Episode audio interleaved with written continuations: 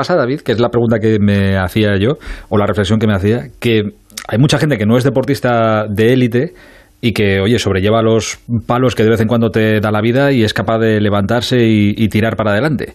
Pero yo creo que los deportistas tienen otra pasta para esto y que tienen como otro, no sé, como algo que les hace impulsarse, que el deporte y la competición y demás les hace llevar estas cosas mejor. Lo que le pasa a lo que le ha pasado y cómo se lo ha tomado Antonio Serradilla, por ejemplo. Sí, porque decimos que los pilotos de motos están hechos de otra pasta. Pues mira, eh, hay jugadores de balonmano que también es el caso de Antonio Serradilla, que si hubiera que definirle con una palabra, yo diría que es un luchador, que es un gladiador. Eh, su caso, además, puede ser una fuente de inspiración para bastante gente que lo está pasando mal. Te lo presento. Sevillano, 22 años, alto como la Torre del Oro de su ciudad, mide 1,98, jugador del Ciudad de Logroño y con la fuerza de voluntad de un hispano, un título honorífico que ya se ganó porque debutó con la selección absoluta hace dos años. Podía incluso haber ido a los Juegos Olímpicos de Tokio, pero un tumor en el ojo derecho le truncó todas sus ilusiones. En junio le tuvieron que extirpar el globo ocular, ha sufrido mucho, ha llorado mucho pero ha vuelto ya a los entrenamientos con el objetivo de ser igual de bueno o mejor que antes, a pesar, eh, creo que eso es evidente, que no va a estar en igualdad de condiciones que sus compañeros y sus rivales, con lo cual va a tener que trabajar mucho más duro que el resto y eso desde luego no va a ser un problema para él. Hispano, Antonio Serradilla, buenas noches. Buenas noches. ¿Qué pasa, hombre? ¿Cómo estás? Pues muy bien, ya muy contento de empezar a entrenar con el equipo y hacer la vida de siempre, la rutina, que es la que me gusta. Oye, fíjate que escuchándote ahora que acabamos de empezar a hablar, lo primero casi que me sale decirte es que, que me alegra mucho escucharte así. Ah, sí, pues me parece muy bien. Mucha gente me ha dicho también que que se me ve muy animado, que lo estoy llevando bastante bien y eso me alegra. Escucha, pero ¿cuánto tiempo, cuánto tiempo ha pasado? Porque claro, uno se conoce mejor que nadie y solo tú sabes lo que has pasado estos meses, desde junio que empezó creo todo, hasta ahora. ¿Cuánto tiempo ha pasado hasta que Antonio está así, sonriente y que puede explicar las cosas con naturalidad y con normalidad sin que te afecte o te lleves un disgusto? Mira, yo creo que sinceramente mm, lo he llevado bastante bien en todo momento, dentro de que durante el proceso ha habido momentos durísimos y cuando me dieron la noticia muy mal, la operación, cuando me, dieron también la noticia de que de que me tenía que quitar el ojo también lo pasé muy mal, pero yo creo que en todo momento lo he sabido sobrellevar. Eh, es verdad que mi familia, mi entorno, mi novia, mis amigos también me han ayudado un montón, pero eh, no creo que, o sea, creo que lo lleva bastante bien en todo momento. Eh, por, ir un poco cronológico, eh, para que la gente sepa, David nos ha contado la, historia, pero ¿Cuándo empieza todo? Porque, claro, un tío alto como, pues eso, como la Torre del Oro, deportista de élite, un hispano que ya solo con ese título, eso no lo regalan, sano entiendo como un roble, que pasa mil millones de controles en el balonmano para arriba, para... ¿cuándo empieza todo?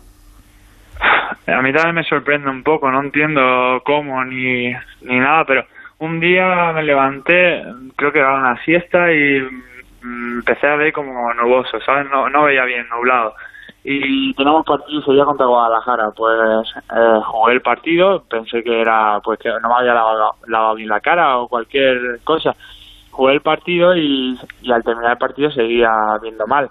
Eh, tardé como tres, cuatro días en decirse al médico a ver si se me quitaba, no se me quitaba, fuimos a una revisión me dijeron que lo mirase porque podía ser algo importante, entonces fuimos al hospital, en el hospital me dijeron que, que podía ser algo muy grave, me hicieron revisiones, un montón de pruebas y me detectaron un melanoma de coroides, que es un tumor, y claro, pues en cuanto supe la noticia de pensar que que podía ser nada, llegar a eso, pues lo pasé muy mal, me fui para Sevilla, que me lo mirasen bien y, Claro, pues allí hice todo el proceso. Claro, fíjate que lo estás diciendo así muy rápido y parece que no ha pasado nada, pero claro, son creo que tres momentos o varios momentos complicados. Uno cuando tú ves que eso no se pasa y que no es nada pasajero.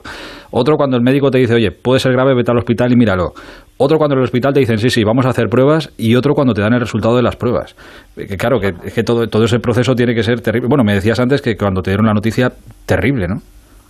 Sí, eh, es que claro, de lo que tú dices, al final de pensar que no era nada o tomártelo como que podía ser algo muy leve a, a pasar a algo tan grave como un tumor tan importante, pues me afectó un poco, pero pero bueno, intenté llevarlo de la mejor forma y eh, yo creo que, que he caído bien en todo lo que cabe.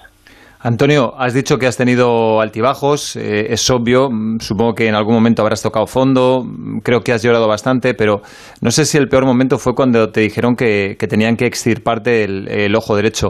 En ese momento, ¿cuál fue tu reacción y, cómo lo asimilaste? ¿Cuánto tiempo tardaste en, darte cuenta de que esa situación era real? Eh, yo siempre lo tenía en la cabeza, yo pensaba, y si me quitan el ojo, como me pasa algo así en ese sentido, eh, y es verdad que cuando te dan la noticia me dieron dos, dos opciones. Una era mm, seguir un proceso en el que eh, iba a conservar muy poca visión y iba a durar pues entre varios meses, incluso años. Y era un proceso lento que iba a requerir de ir mucho al médico. No sé en qué consistía bien, eso ya lo saben mejor los médicos, pero iba a tardar mucho tiempo y lo que a mí me parece súper mal era que podía volver a reaparecer el tumor, entonces yo no quería que volviese, volviese a pasar eso y la otra opción era estirpar el ojo, entonces pensándolo así yo creo que mm, estirpar el ojo era la mejor decisión y fue muy dura, ya te digo, o sea, lo pasé muy mal y no se me, no me entraba en la cabeza hasta que no entré en el quirófano, pero bueno, yo creo que era la mejor decisión porque podía volver a reaparecer y y de esta forma cortaba de raíz todo el problema. Eh, eh, es que no, cualquier cosa que diga parece que, quiero ser morboso y, ni mucho menos, ¿eh? ni mucho menos molestarte faltaría más.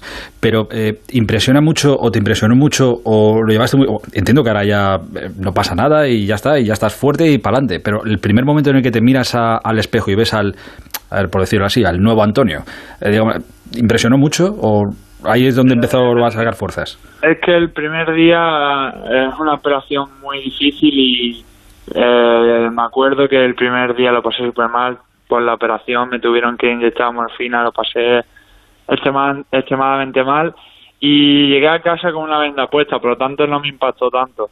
Eh, sí que es verdad que cuando me quité la venda y vi cómo tenía el ojo, que lo tenía como una pelota de ping-pong, estaba muy, muy, muy inflamado, rosa, y morado, o sea, muy feo, ahí sí me impactó.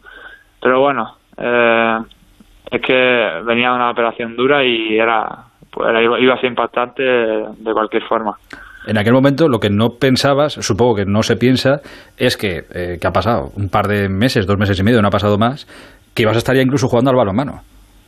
Ya, la verdad que, ¿quién me lo diría? O sea, yo tenía en la cabeza después de la operación y sobre todo cuando me empecé a encontrar mejor, que a ver si podía volver a hacer algo a las manos, o algo ejercicio tal, y, vamos, los plazos iban bien, veía que podía hacer cosas, de, en mi casa, por ejemplo, tenía una mesa de ping-pong, yo me ponía a jugar con mi hermano, y iba bien, y a mí eso me motivaba, y decía, oye, pues mira, a lo mejor sí puedo, y poco a poco empecé a, ir haciendo ejercicio físico y cuidándome, y ahora quien me lo dice, que vamos, que en dos meses o dos meses y medio ya estoy otra vez de vuelta. En los momentos malos, Antonio, en, los peores de estos tres meses, ¿a qué salvavidas te agarrabas para salir de esa situación, de ese túnel oscuro en el que estabas? pues yo creo que lo he llevado yo solo, bueno, con la ayuda de mi familia, claro, ya y de mi novia, de mis amigos, que me han ayudado mucho, pero es que es asumir lo que es la única, bueno, la única opción no, porque ya te he dicho antes que había dos, pero era la mejor opción y, tenía que asumirlo. Cuanto antes lo asumiese iba a ser mejor y yo no quería que tanto mi familia como mis amigos ni mi novia lo pasasen mal. Yo quería estar bien para que para que ellos también estuvieran bien y eso era una motivación, el, yo estar bien para que los demás también estuviesen bien. Oye, ¿y qué has pensado, perdona, Aitor, qué has pensado viendo a, tus compañeros, porque son tus compañeros de, la selección española de balonmano en, en Tokio, en los Juegos Olímpicos, porque tú pudiste estar ahí? ¿Te daba un poco de envidia verlos? No, no, para nada. O sea, yo sabía que... Escucha, es envidia sana, Antonio, no pasa nada. lo, puedes decir, ¿eh? No pasa nada. no, no, pues, estaba muy contento. Yo creo que han hecho un papel muy bueno y vamos, eh, la verdad que unas Olimpiadas sería muy bonito de jugar y, ojalá algún día pudiese jugar alguna. Pero la verdad que han hecho un papel muy bueno y estoy muy contento de que hayan que han conseguido ese bronce. Oye, ahora que eh, estás eh, entrenando a, balonmano, ¿te han dicho, eh, es igual, claro, entiendo que te sentirás raro, supongo, hasta que te acostumbres, pero ¿cómo, ¿cómo es la vuelta? ¿Te han dicho, yo qué sé, o que tengas cuidado con algún golpe? o tienes que ¿Cómo es? Llevas unas gafas, ¿no? Unas gafas que tiene que homologar la, la Federación Europea. Tienen que homologarlas, que en principio yo me siento muy cómoda con ellas, pero no sé si la van a poder homologar. En todo caso tengo otras que ya sí, son, sí están homologadas y puedo jugar con ellas. Pero bueno, sí que es verdad que los médicos me dijeron al principio que empezase teniendo cuidado, que los impactos, sobre todo el protésico, me dijo que con un impacto fuerte quizás se me podía saltar la prótesis, pero bueno, que, que era tener un poco de cuidado, pero conforme ha ido pasando los días, eh, el ojo se me ha ido adaptando bastante bien a la prótesis y vamos, no, tengo, no estoy teniendo ningún tipo de problema. Y ahora con la gafas, pues me protege el ojo bueno, que es lo importante, y estoy muy cómodo. De todas formas, no sé si eres un caso único en el mundo, pero estás en el deporte de, más alto nivel, eh, a un nivel de selección española, como hemos dicho, eh, y vuelves a jugar teniendo solo un ojo. Eh, imagino que uno de los grandes problemas es que has perdido la visión periférica. ¿Eso cómo lo compensas? Ya, es, es la clave. O sea, el problema es que he perdido visión periférica, como tú dices, y eso es un gran problema porque ves mucho, ves todo mucho más reducido, te cuesta mucho más ver más allá, solo te puedes fijar en un objetivo.